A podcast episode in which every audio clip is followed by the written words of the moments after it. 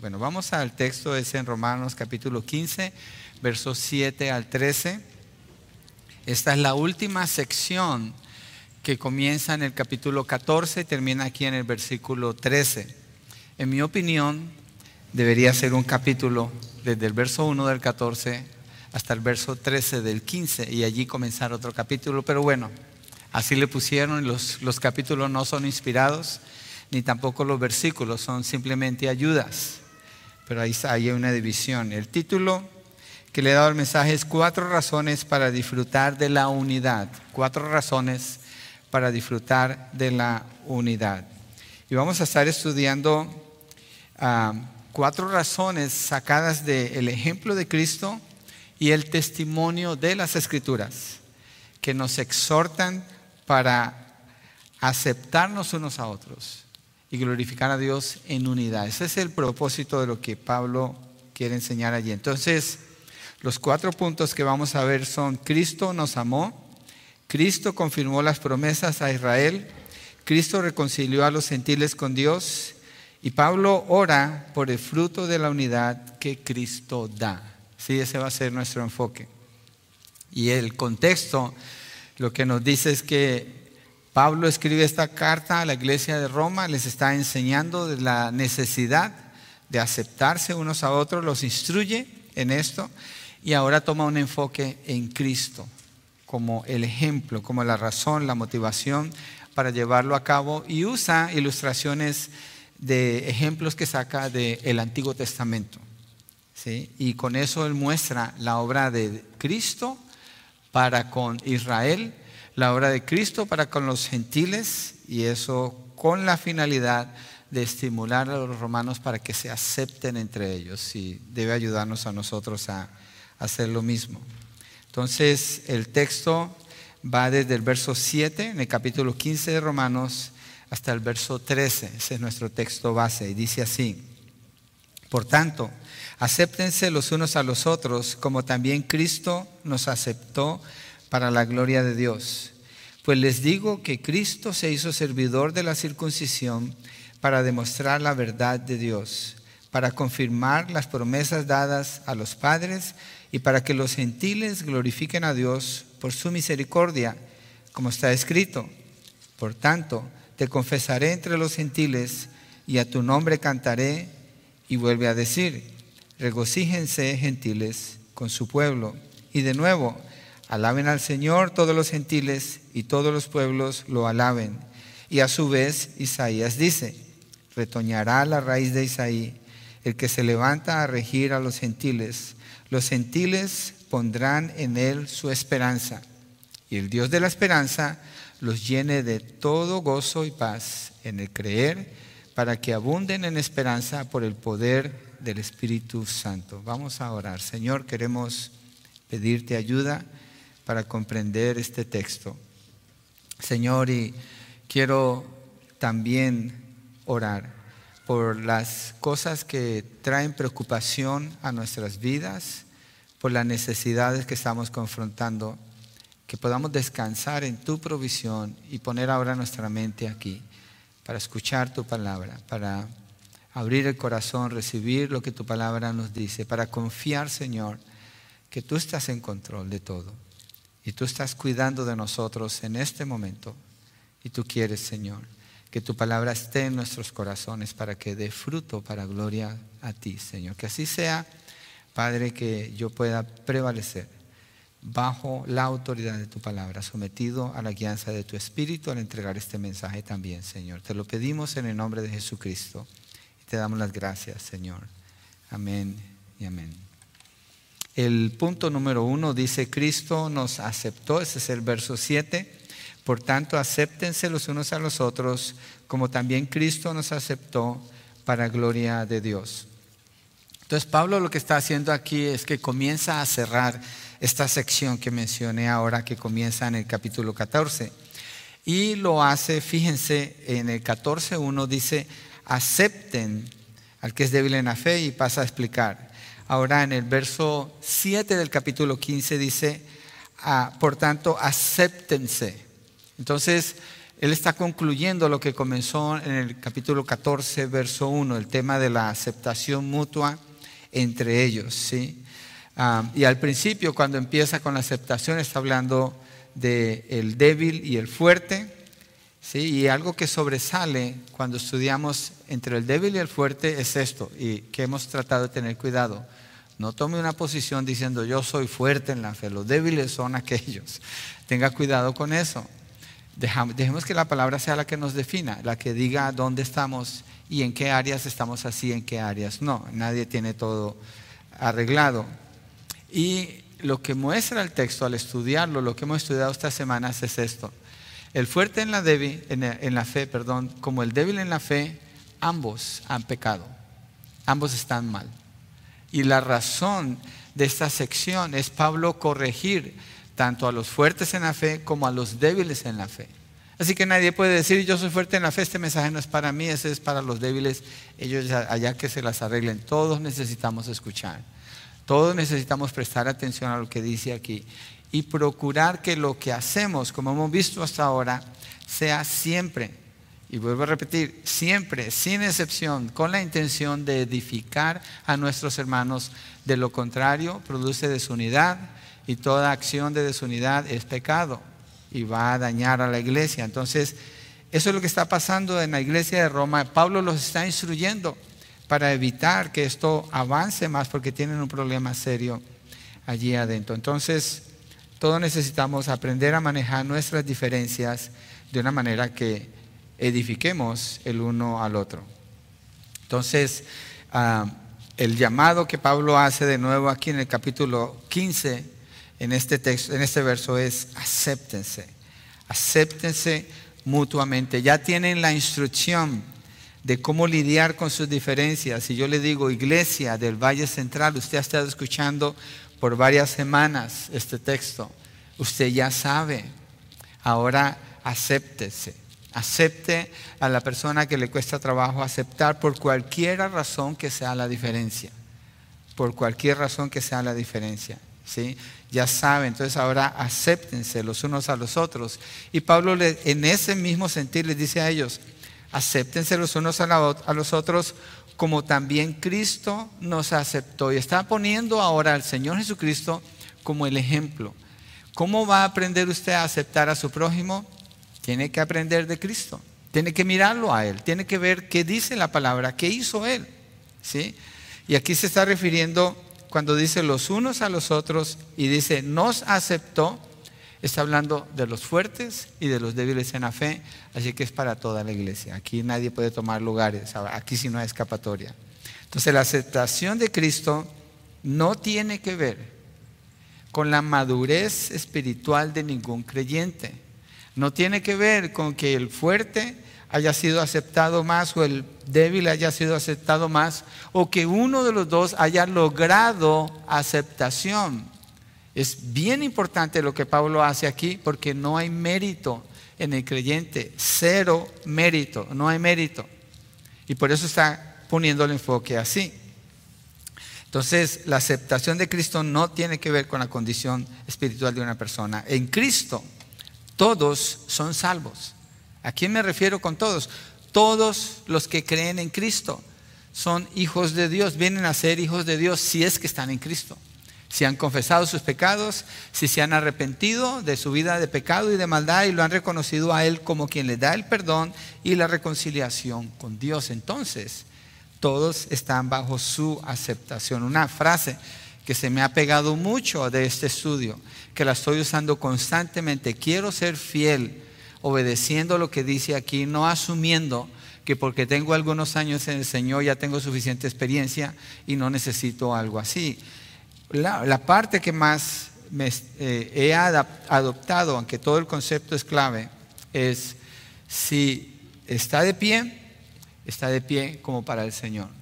Si se cae, se cae como para el Señor, pero el Señor lo levantará y me recuerda de la fidelidad del Señor con cada persona para guardar el corazón, para no criticar, para no juzgar a otra persona, sino poner una disposición a servir, una disposición a amar, una disposición a aceptar basado en lo que Cristo hace en cada persona. Y yo creo que todos necesitamos abrazar, porque, bueno, si usted tiene la capacidad, memoríceselo todo porque lo necesita.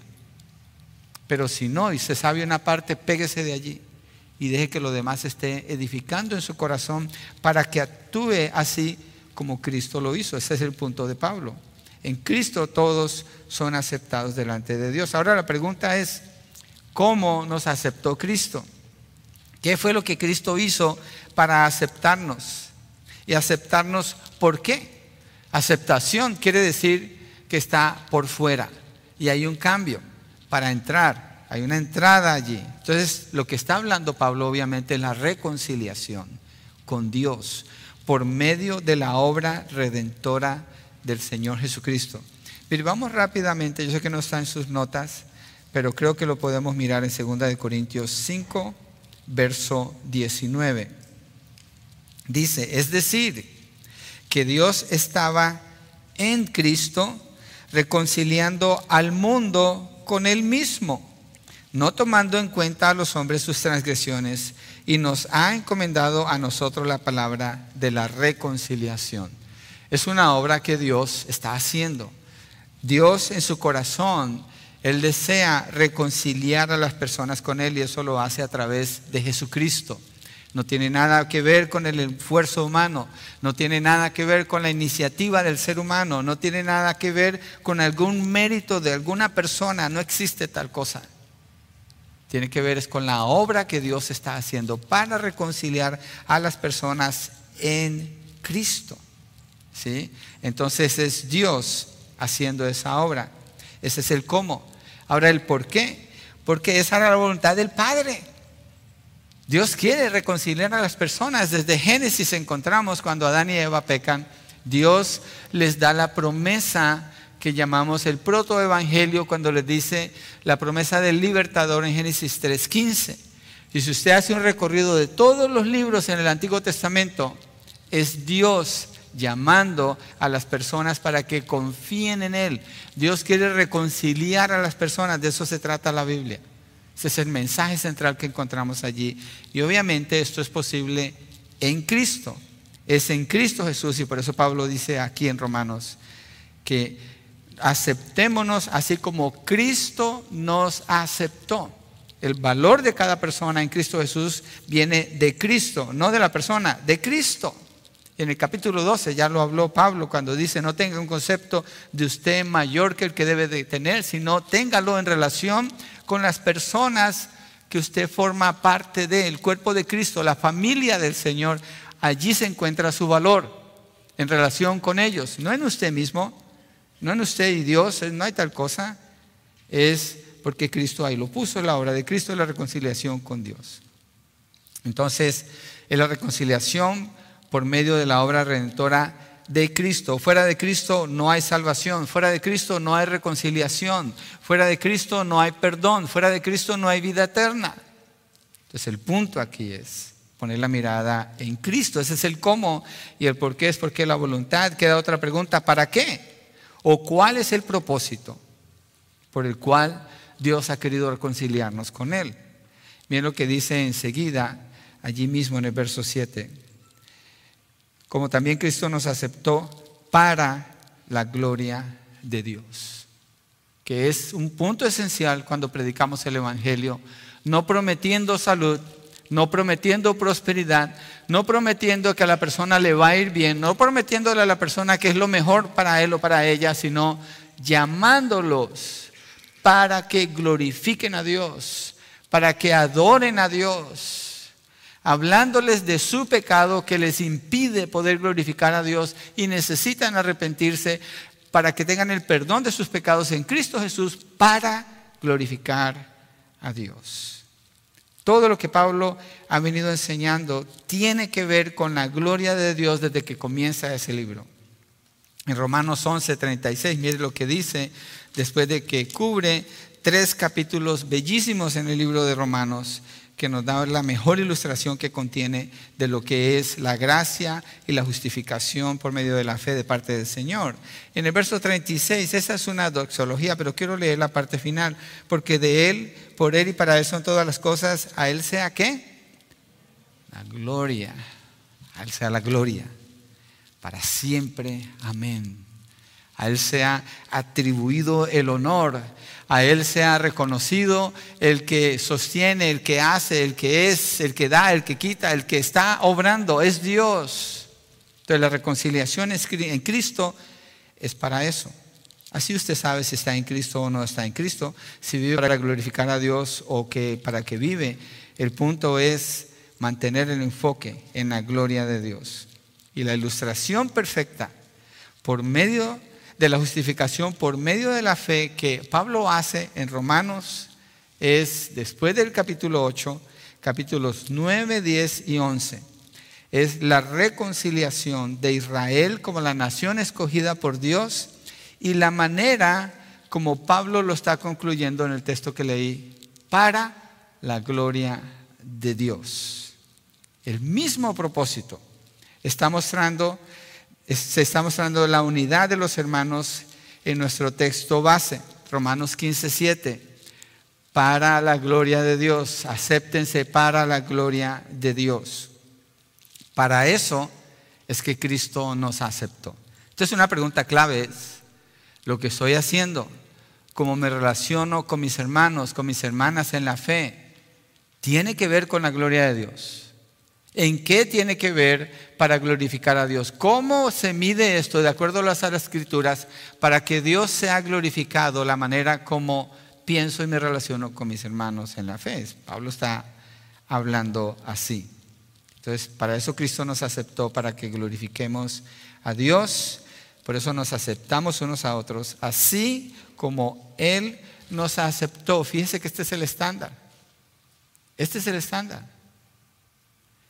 No podemos decir, pues yo te acepto, pero tengo mis condiciones. Yo te acepto, pero si haces esto, yo te acepto, pero si tal cosa.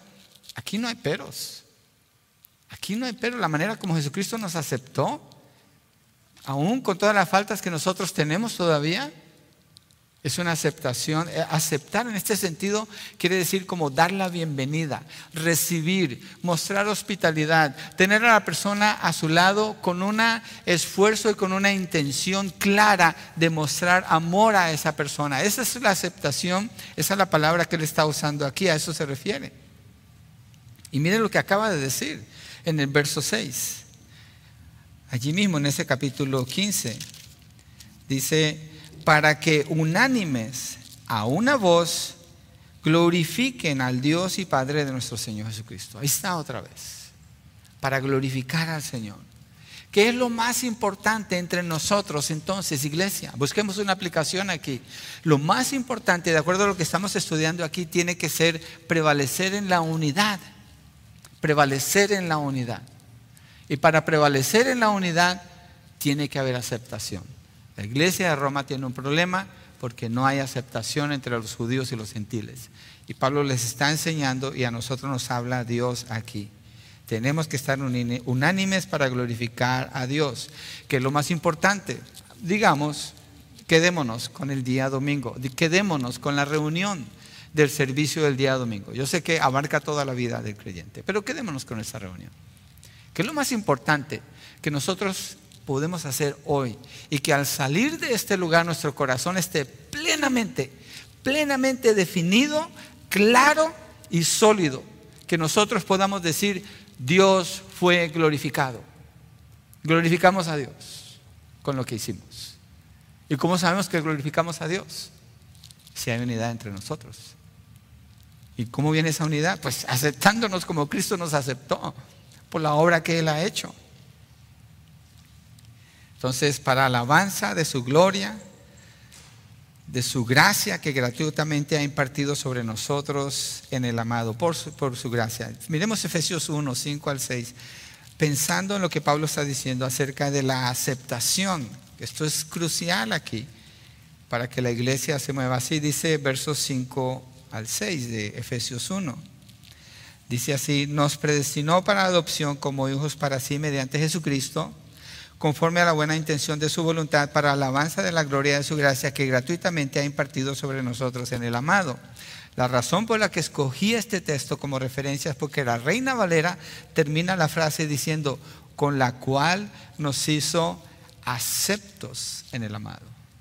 Y Pablo está diciendo, aceptémonos como Cristo nos aceptó. ¿Cómo nos aceptó Cristo? ¿En base a qué? Aquí dice,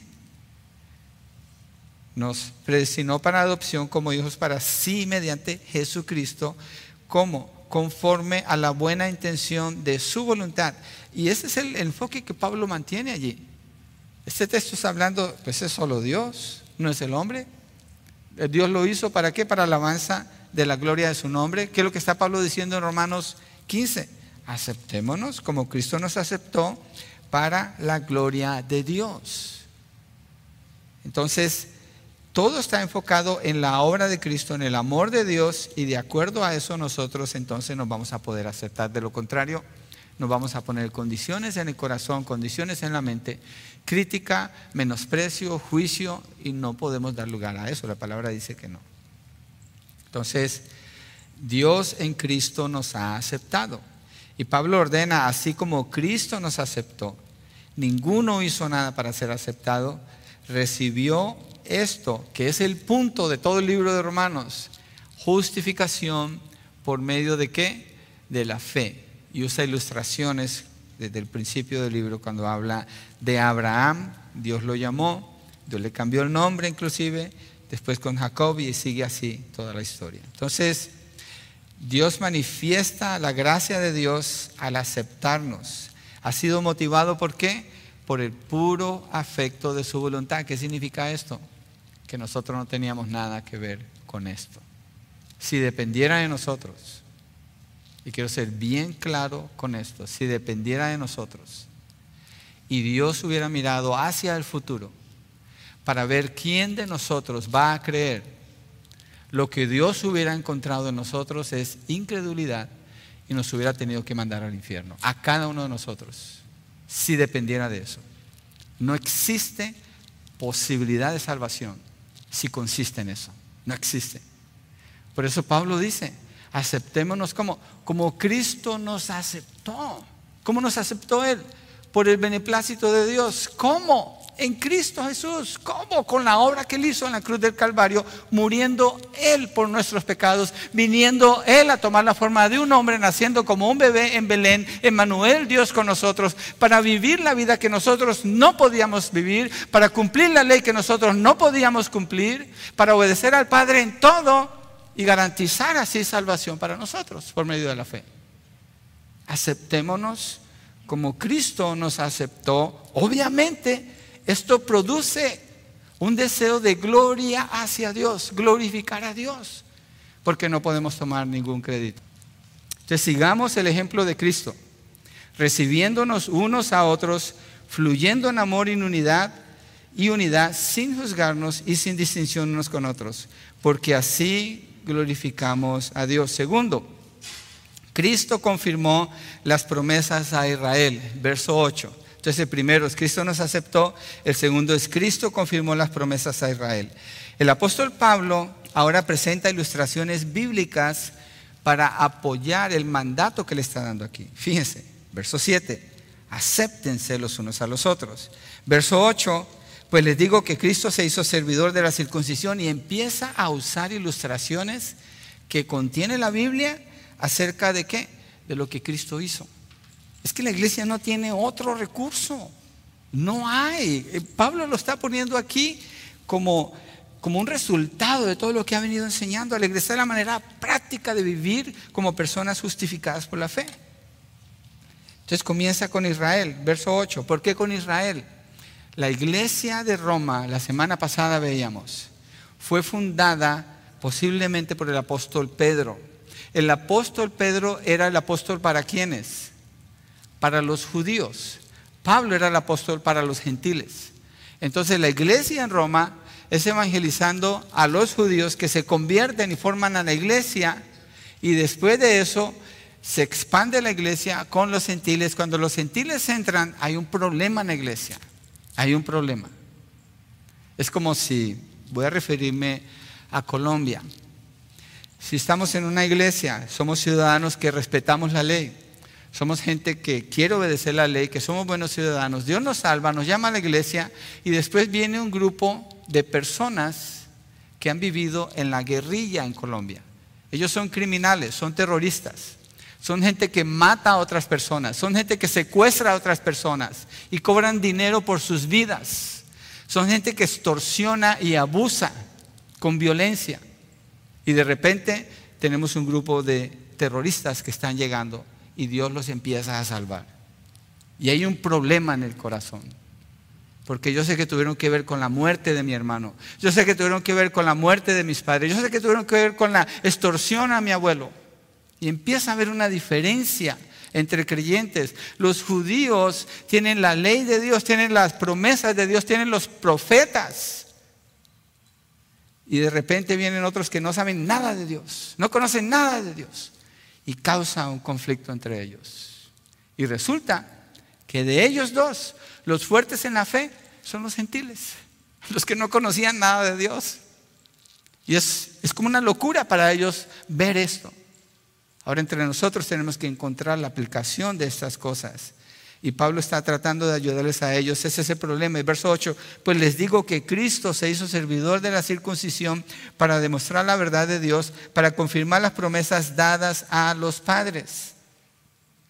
¿Cómo nació Cristo? En Belén. ¿De quién? De José y María. ¿Quiénes eran ellos? Judíos.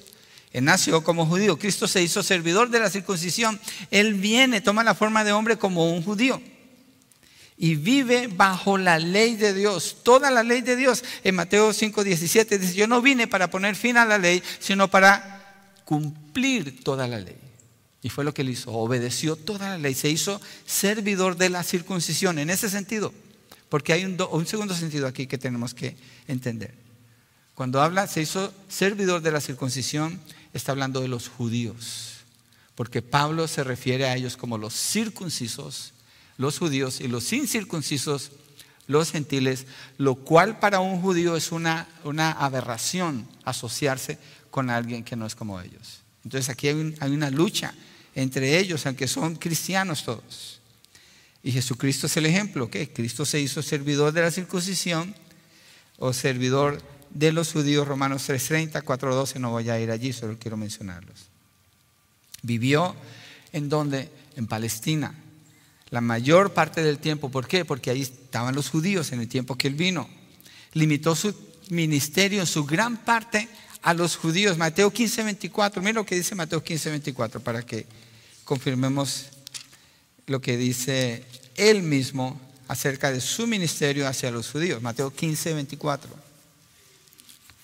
Y Jesús respondió, no he sido enviado sino a las ovejas perdidas de la casa de Israel, a los judíos.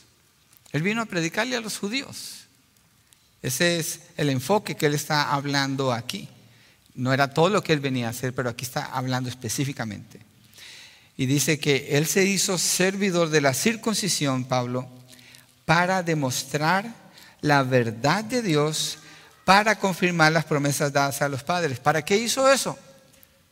Aquí está, para demostrar la verdad de Dios. Es decir, se está refiriendo a la fidelidad de Dios al pacto con los padres. Demuestra la verdad de Dios al cumplir toda la ley y confirma las promesas dadas a los padres, porque Dios le prometió a Israel a los patriarcas, que ellos eran su nación escogida, ellos eran su pueblo escogido, y las promesas que Dios dio en el Antiguo Testamento son para Israel. Y déjeme le digo algo, la iglesia no aparece ni una sola vez en el Antiguo Testamento. Y le ruego, por favor, si usted encuentra ese texto, déjeme saber, no lo he podido encontrar todavía. Y tengo que hacer el énfasis aquí porque Cristo se hizo servidor de la circuncisión para demostrar la verdad de Dios, para confirmar las promesas dadas a los padres. El enfoque de Pablo aquí está haciendo los, ah, judíos. La razón, ¿Cuál es la razón que Pablo está usando esto? Para que ellos se alegren y glorifiquen a Dios por la obra que hizo por ellos y los gentiles glorifiquen a Dios porque Él tenía las promesas, era para los judíos. Y esta es la mitad del mensaje, para falta la otra parte. Entonces, lo que es exaltado aquí es la fidelidad de Dios al pacto con los padres, es decir, los patriarcas de Israel. ¿Por qué hago el énfasis de que la iglesia no aparece en el Antiguo Testamento? Sencillamente por esto, a la luz de este texto. Si Dios le habló a los patriarcas en el Antiguo Testamento, a los judíos, dándoles promesas a ellos como nación, pero hubiera tenido en mente no a Israel, sino a la iglesia, la iglesia tiene que aparecer en el Antiguo Testamento pero resulta que no aparece en ninguna parte. La iglesia no existe en el Antiguo Testamento. ¿Por qué? Porque Dios le está hablando a Israel, a los patriarcas, le está dando las promesas a ellos. El Antiguo Testamento se sostiene por sí mismo, se interpreta por sí mismo, se entiende por sí mismo, aún sin el Nuevo Testamento. No digo que no sea necesario. Lo que estoy afirmando aquí es la verdad que Dios le dio a Israel se la dio a Israel.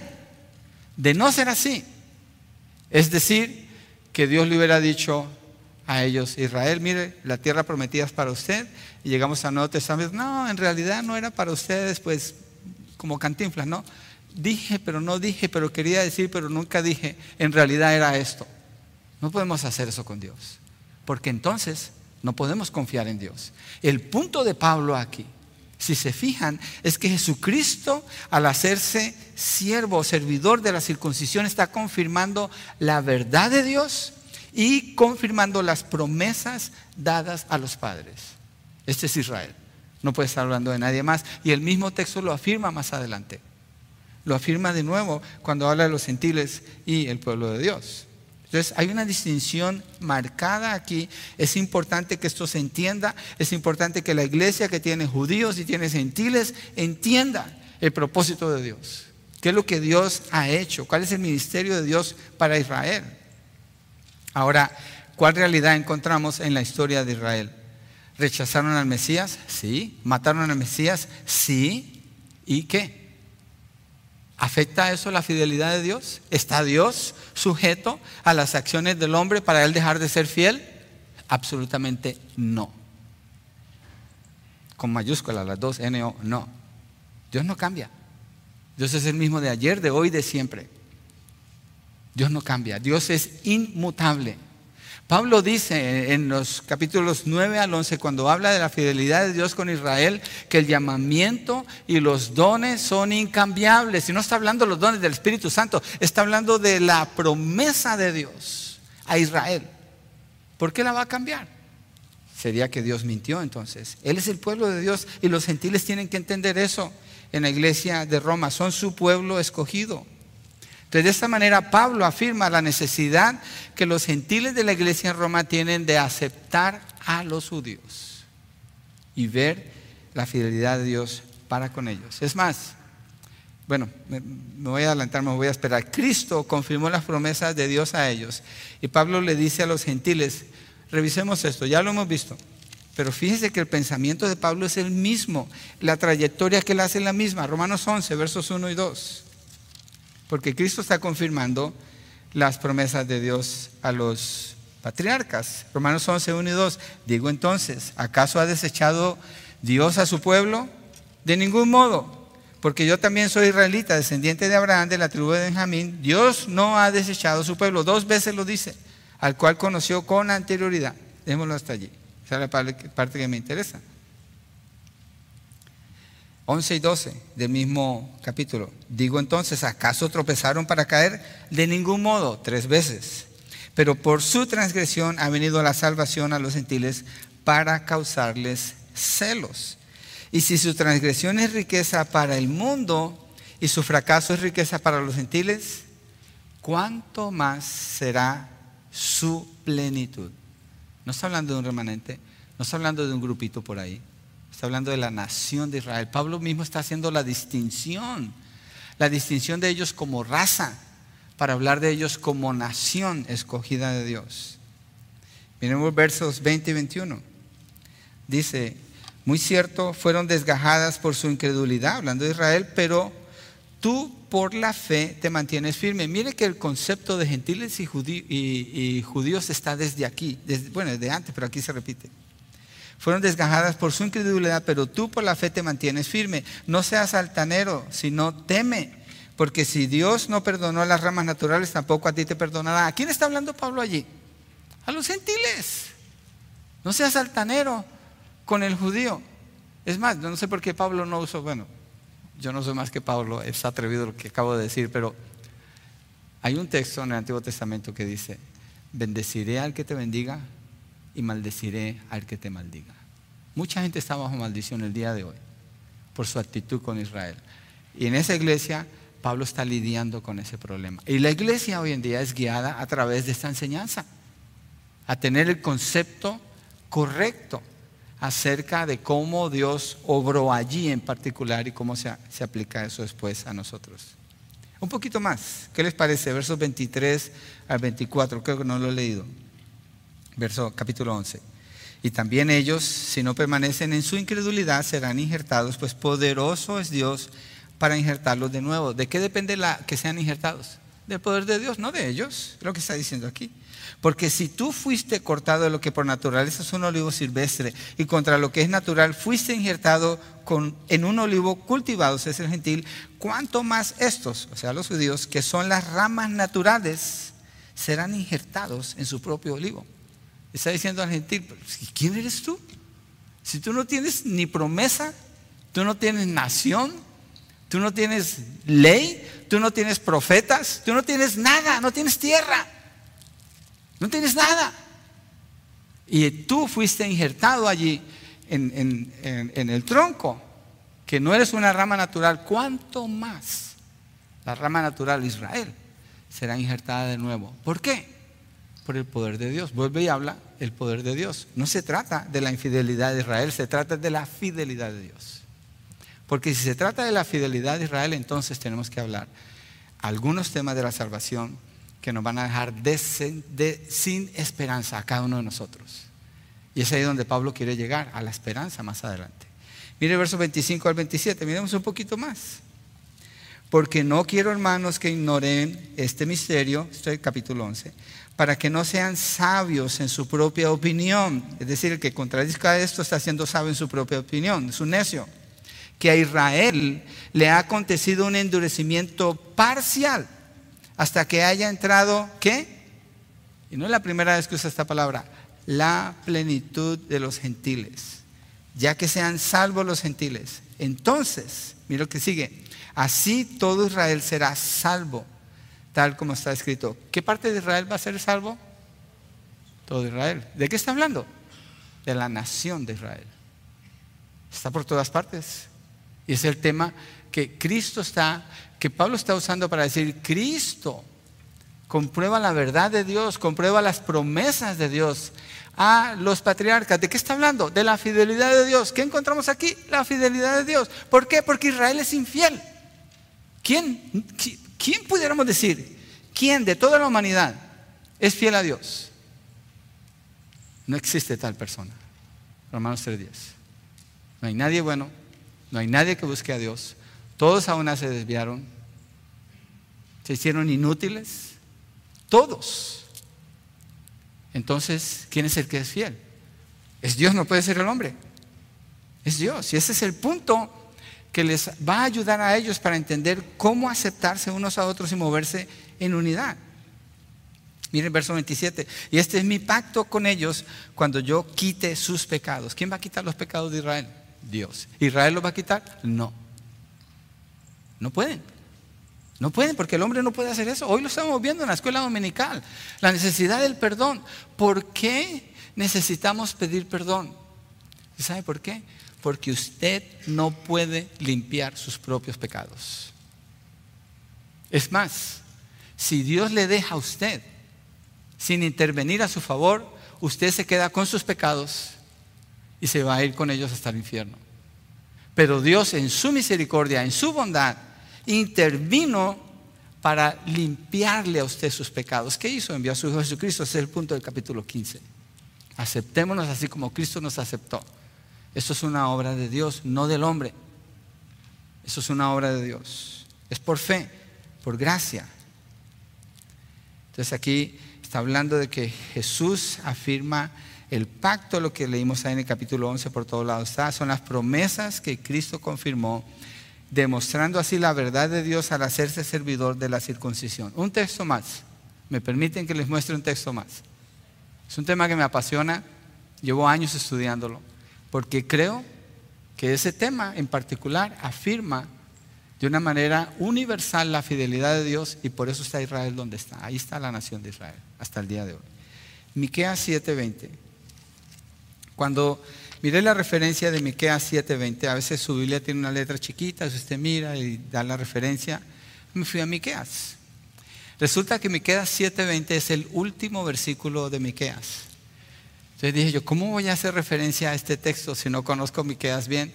Leí todo el libro de Miqueas para llegar al versículo 20 y dije, ah, ya veo. El libro de Miqueas está hablando de juicio de Dios contra Israel por su infidelidad. Infieles. Se merecen el juicio. Y Dios los castiga por su infidelidad, pero nunca los abandona. Y mire cómo concluye Miqueas. Otorgarás a Jacob la verdad y a Abraham la misericordia, las cuales juraste a nuestros padres desde los días de antaño. No es el único texto, hay muchos textos que afirman esto. Sí, Dios ha sido duro con Israel. Sí, en la Segunda Guerra Mundial murieron 6 millones de ellos. Sí, tiene que ver con, con el castigo de Dios a un pueblo infiel. Sí, pero nunca la exterminación. Siempre Dios los ha protegido. Y Pablo dice aquí en Romanos 15, Cristo, por hacerse siervo de la circuncisión, confirma la verdad de Dios y confirma las promesas de Dios a los padres, es decir, a los patriarcas, es decir, a Israel. Esto es esencial para la unidad entre gentiles y cristianos. Esto es esencial para el nacimiento de la iglesia. Esto es esencial para la iglesia el día de hoy, no solo dos mil años atrás. Esto es esencial. ¿Por qué? Porque nos enfoca, como Pablo está tratando de hacer aquí en Romanos 15, ¿en quién? En Cristo, no en nosotros.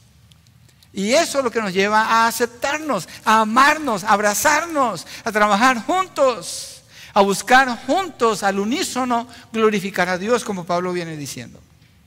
Pero es importante que le creamos a Dios como Él nos está diciendo aquí. Salirnos de allí no nos va a ayudar en la, en la unidad. Y Pablo sabe eso y le está instruyendo. Entonces, a este punto los gentiles tienen razón para glorificar a Dios. ¿Cómo? En unidad con quién? Con los judíos, son sus hermanos. Dios ha sido fiel y será fiel con ellos hasta cumplir sus promesas con la nación de Israel y ya está demostrado aquí por Cristo. Así que acéptense así como Cristo nos aceptó, Iglesia del Valle Central. ¿Basado en qué? No en su opinión, no en su estatus, no en su nivel de madurez espiritual, en la obra de Cristo, solamente en la obra de Cristo. Pudiera terminar aquí la verdad, porque el, el primer verso contiene tanto, hermanos. Es la esencia de este mensaje. Lo demás son ilustraciones que Pablo empieza a usar. Vamos a mirarla y si no me miran muy feo por el tiempo, pues voy a terminar. ¿Lo hacemos? ¿Tratamos? Ok, tercer punto, nomás nos faltan dos. Tercer punto. Cristo. Entonces el primero es que somos aceptados por Cristo, el segundo es que Cristo, ¿cuál fue el número dos? Se me olvidó. Cristo confirmó las promesas a Israel y el tercero es, Cristo reconcilió a los gentiles con Dios. ¿Sí? Versos 9 al 12, y para que los gentiles glorifiquen a Dios, mire el tema prevalece para que glorifiquen a Dios. Ahora otra vez el 9, para que los gentiles glorifiquen a Dios por su misericordia, como está escrito, por su misericordia con quién? ¿Con ellos o con Israel? Parece que es con Israel, pero yo creo que termina siendo ambos caminos. Tiene que ser ambos. Y dice, porque escrito está, aquí están las ilustraciones, por tanto te confesaré entre los gentiles y a tu nombre cantaré. Y vuelve a decir, regocíjense, gentiles, otra vez están los gentiles.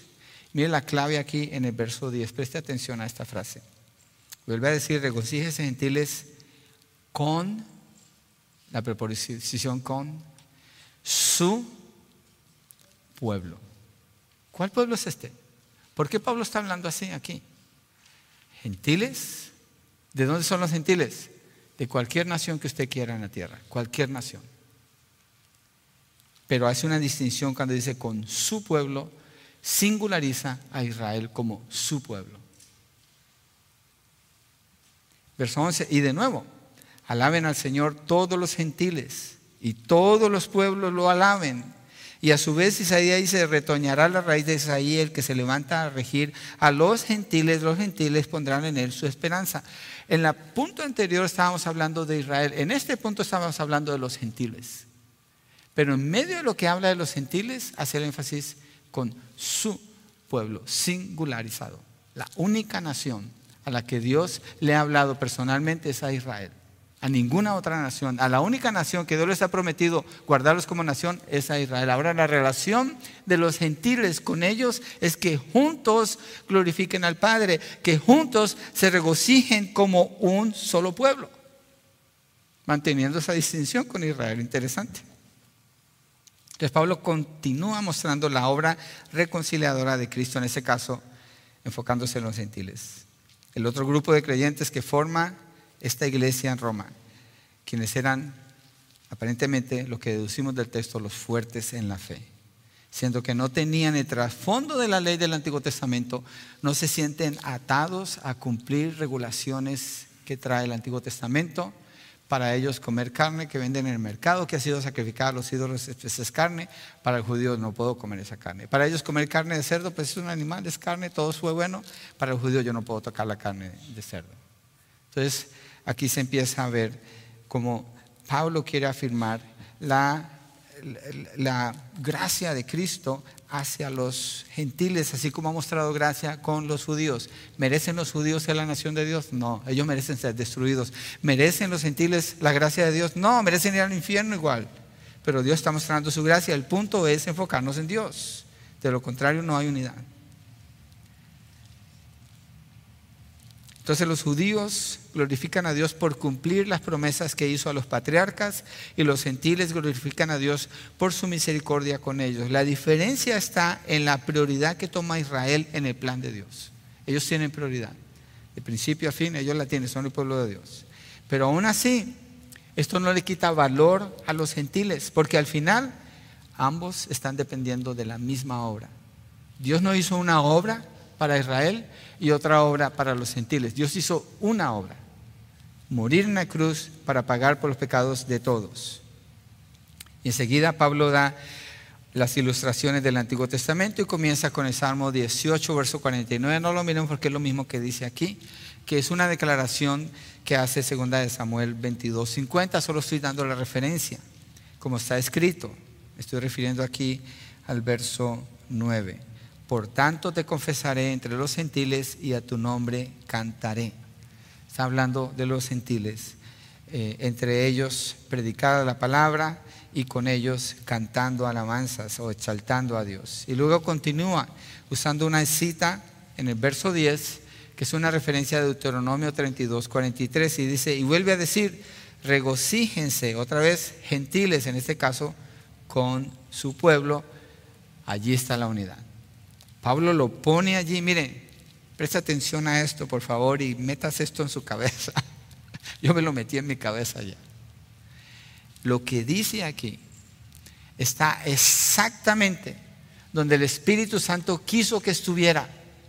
No es una añadidura, no es un error, no es algo que de repente a Pablo se le soltó ponerlo allí, está exactamente donde tiene que estar. Así quiso el Espíritu Santo que estuviera. ¿Por qué? Pues a la luz de todo el libro de Romanos, ¿de qué está hablando? De la unidad, de la aceptación. ¿De quiénes? Judíos y gentiles. Y viene y dice que se regocijen con su pueblo. Está hablando de la unidad sin perder la distinción, porque hace la distinción mostrando a Israel como la prioridad para Dios en cuanto a la redención. ¿sí? Y eso no los hace desiguales en ningún modo. Entonces el regocijo es el mismo, el enfoque es igual para ambos, la distinción es solo porque Israel es el único grupo salvo como nación, los gentiles no, ellos representan a todas las naciones, como lo afirma la siguiente escritura a la que Pablo hace referencia y verso 11, y de nuevo, alaben al Señor, otra vez, todos los gentiles, y miren la siguiente frase como afirma lo que acaba de decir, y todos los pueblos lo alaben, ninguna nación en particular, todos los pueblos lo alaben. Esa es una referencia al Salmo 117.1. Los judíos en la iglesia de Roma entonces pueden ver cómo las escrituras, ¿cuáles? Las de ellos. ¿Cuáles está usando Pablo? Antiguo Testamento, donde los judíos pensaban que solo hablaba de ellos y le está enseñando, no, es ustedes como la nación de Dios, pero los gentiles están dentro del plan de Dios. Aquí están. Entonces está usando, Pablo está usando lo que más confían los judíos es las escrituras. El Antiguo Testamento, donde está puesta su confianza. Y les está enseñando, miren, aquí está. De manera magistral está recurriendo al testimonio más fuerte que hay, el testimonio de la palabra de Dios. Israel es el único pueblo, es obvio, con quien Dios se comunicó directamente. Hasta la venida de Jesucristo y el establecimiento de su iglesia, la cual es formada entonces por judíos y gentiles. Y esto nos da más luz para entender por qué los judíos eran los débiles en la fe. De nuevo, y eso en Hechos se encuentra, varios capítulos trata eso. De nuevo, el testimonio de las escrituras debe llevar a los judíos a glorificar a Dios por su obra a favor de quién? De los gentiles. Y su fidelidad para con Israel lleva a los gentiles a glorificar a Dios por lo que hace con los judíos. Pero su fidelidad para con Israel. Entonces, todos los pueblos lo alaben. Dios se glorifica en todos. Aquí no hay distinción. La redención entonces es para todos, para que todos alaben al Señor. No hay distinción y ahí está el factor clave en la unidad. Un texto más, verso 12. Y a su vez Isaías dice, retoñará la raíz de Isaí el que se levantará a regir a los gentiles, otra vez los gentiles. Los gentiles pondrán en él su esperanza. Qué interesante, mire, Pablo le está, en esta iglesia hay gentiles y judíos. Los judíos cuando leen esta carta y leen esto, yo me imagino la mente de ellos. Los gentiles pondrán en él su esperanza. ¿Cómo? Si Israel la que puso su esperanza en el Señor. Hay un guía en Israel, él es judío, se llama Ezequiel. Y yo pienso en él muchas veces.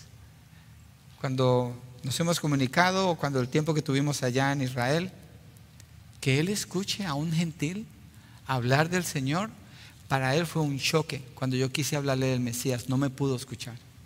No pudo escucharme. Dijo, no, no, no me hables, no me hables del Mesías. Yo te hablo de tus rutas aquí como tu guía, pero no me hables del Mesías. No pudo. ¿Por qué? Porque para un judío ellos son los que conocen a Dios, los gentiles son los pecadores, los perdidos. Pero ahora en la iglesia Dios tiene judíos y gentiles. ¿Y qué hace Pablo? Usa las escrituras que los judíos dicen y usan para afirmar que ellos son los que confían en Dios y les dice, los gentiles pondrán en él su esperanza. Isaías 11:10, uno de los libros más apreciados por Israel. Tremenda la mente de Pablo, fascinante mirar cómo el Espíritu Santo inspiró su palabra y Pablo escribió exactamente lo que el Espíritu Santo quisiera que escribiera y puso cada palabra exactamente donde tiene que estar. Y esto con el propósito de que Dios sea glorificado por la unidad en la iglesia. Y aquí habla de Isaí. ¿Quién es Isaí? El padre del rey David. La raíz de Isaí se está refiriendo como a un vástago o algo que nace de, de algo que ya está establecido, que en ese caso es Jesucristo, el hijo de David, el Mesías. ¿Y a qué vendría a ser él? A gobernar como rey de Israel. El libro de Mateo está dedicado a demostrar que Jesús es el rey de Israel. Y a regir también a quién? A los gentiles, así dice la profecía. Es decir, a los creyentes de todas las naciones de la tierra, no solamente a Israel, a todos. Entonces, igual Israel espera en él, es su esperanza, igual los gentiles esperan en él, en él han puesto su confianza, él es su esperanza. Entonces el plan de Dios al escoger a Israel era que por medio de ellos fueran alcanzados los gentiles. Así que no había razón para que ahora los hermanos de la iglesia en Roma juzgaran a los gentiles, que era lo que estaban haciendo, ni tampoco para que los gentiles menospreciaran a los judíos, porque lo estaban haciendo también. No hay razón. Entonces, el punto es que pongan su mirada en la obra del Señor. ¿Quién es el Mesías? ¿Quién es Cristo? ¿Qué fue lo que Cristo hizo? Entonces las defensas se caen. Ya no hay necesidad de eso, porque el valor de las personas viene de la obra de Cristo, todos son aceptados por Él, por tanto se deben aceptar los unos a los otros. Si miramos la historia de la iglesia, para contemplar un poquito de esto, la iglesia nace mirando la perspectiva del gentil. La iglesia nace cuando Pedro predica en Hechos capítulo 2 y tres mil judíos vienen a los pies de Cristo, tres mil judíos. Avanzamos un capítulo más, cinco mil judíos se convierten al Señor, son ocho mil judíos. El nacimiento de la iglesia es con Israel, no con los gentiles, es con Israel. Después viene la persecución a los creyentes. La iglesia son los judíos. Viene la persecución a los creyentes. ¿Y cuáles son los creyentes? Los judíos. ¿Qué tienen que hacer? Huir. ¿Y qué hacen cuando huyen? Le predican a los judíos, pero hay grupos de ellos que empiezan a predicarle a los gentiles. ¿Y qué pasa? Dios empieza a salvar gente de toda nación. Y se, ve el desarrollo del crecimiento de la iglesia ahora con los gentiles. Y los gentiles vienen a ser la mayoría de la iglesia con el tiempo, no los judíos. Pero se ve la obra de Cristo, donde no hay ninguna distinción para Él, porque su plan es para todos. La única distinción es en, en relación como nación. Entonces, desde el capítulo 1 de Romanos, si nos regresáramos y miráramos textos claves, encontramos Pablo habla de esto. Me debo a los judíos como a los gentiles, a los bárbaros, a los excitas. Eh, empieza a explicar a todos. El Evangelio es para todos.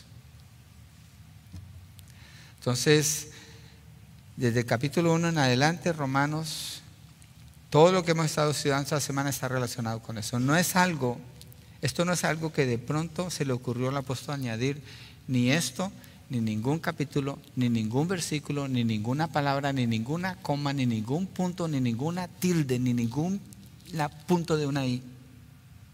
Jesucristo mismo afirmó, pasará el cielo y pasará la tierra, pero mis palabras no pasarán, todas se van a cumplir. Por tanto, lo que estamos leyendo es exactamente lo que el Espíritu Santo ha querido que nosotros miremos hoy.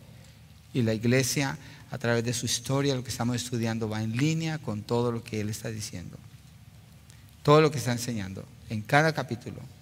Cada tema que cubre en la carta están entrelazados y son una continuidad el uno del otro.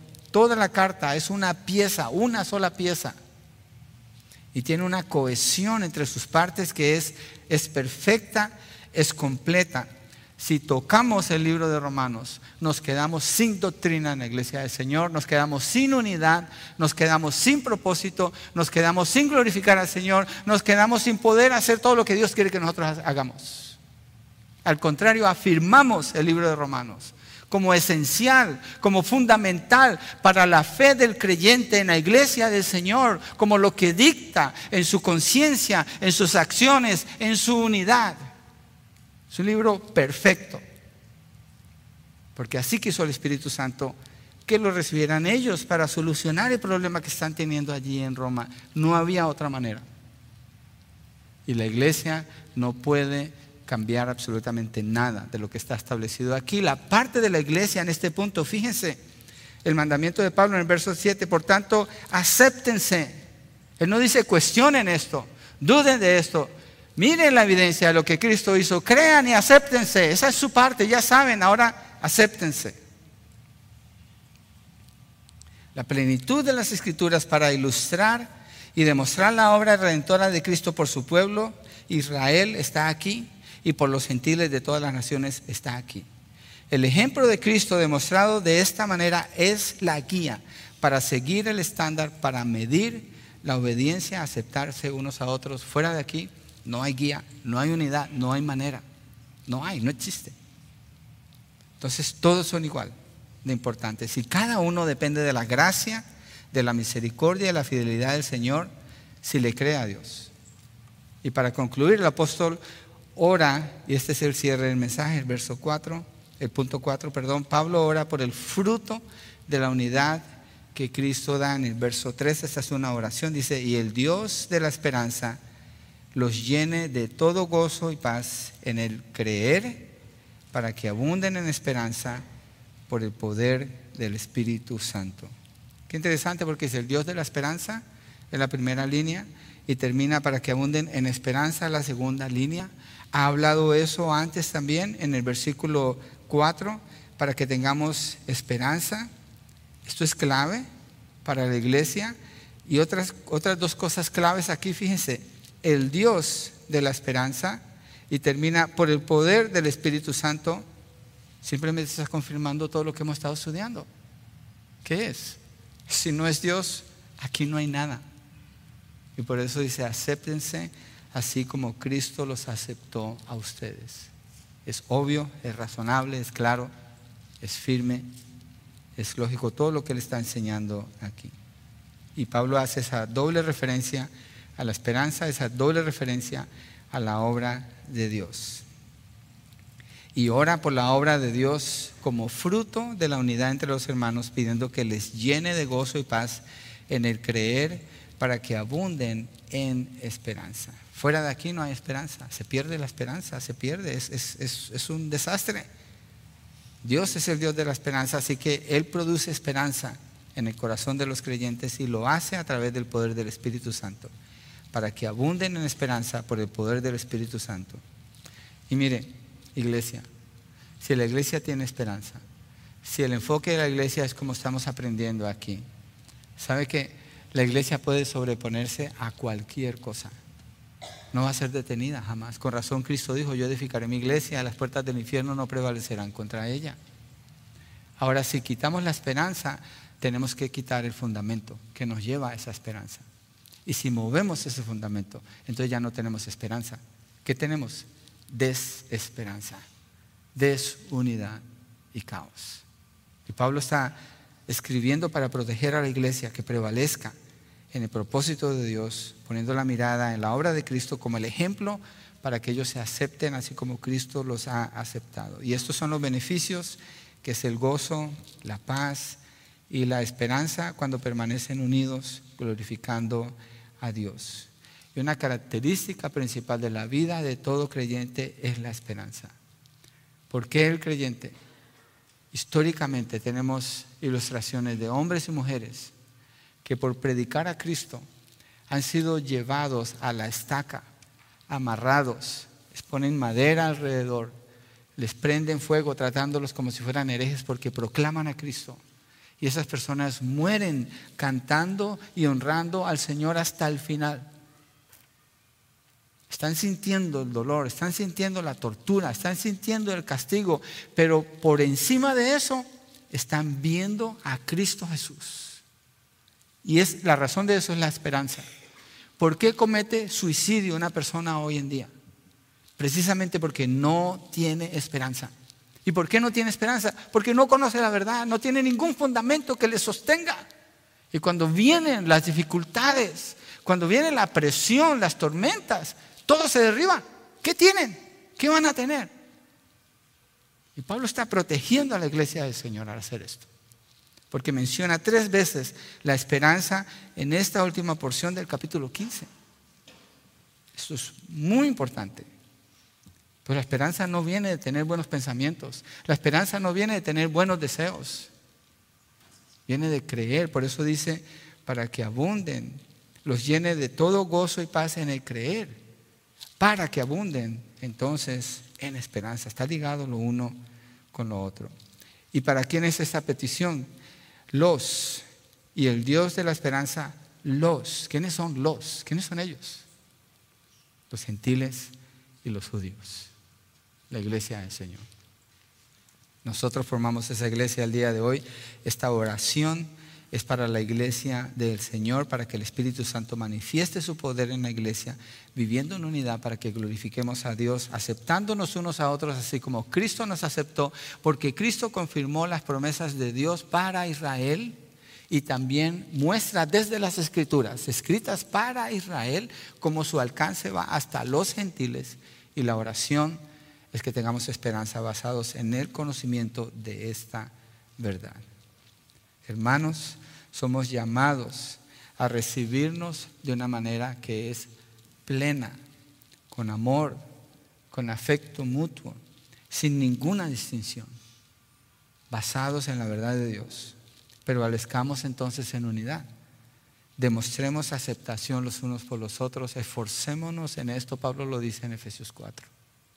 Es un esfuerzo, es una dedicación y viene de esa fe que el Señor nos da y nos da la fortaleza, nos da el poder para hacerlo. Vamos a orar, ¿por qué no nos ponemos de pie y cerramos con una oración? Yo no sé cómo se siente usted ante las escrituras, para mí es fascinante, fascinante encontrar en ellas la mente de Dios, en ellas lo que el Espíritu Santo quiso que llegara hoy a nosotros aquí. Padre, gracias, gracias, gracias mil por tu palabra. Gracias. Y gracias, Señor, porque tú quieres que la entendamos, tú quieres que la conozcamos, es tu deseo iluminar para que miremos lo que dice. Y como dice Pablo en su oración al final, para que eh, prevalezcamos en el creer, llenos de gozo, Padre, y, abundando en esperanza, porque tenemos una verdad que es incomovible, es inmovible, es incomparable, es, igual al carácter tuyo, Señor. Gracias. Gracias por la iglesia en Roma, Señor. Estos hermanos estuvieron allí hace tanto tiempo y tenían tal dificultad que era imposible arreglar sus diferencias. No se podía humanamente hablando. Y Pablo los enfoca en Cristo Jesús. Y entonces ahí está la solución, ahí está la respuesta.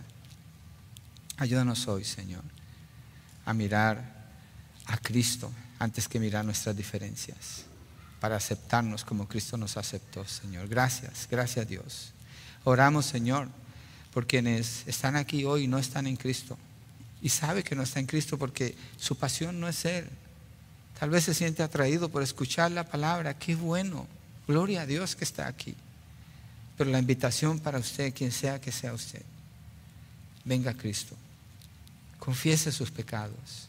Atienda al llamado que Él le da a usted. Crea en Él. Ponga su fe y su confianza solo en Él, no en usted.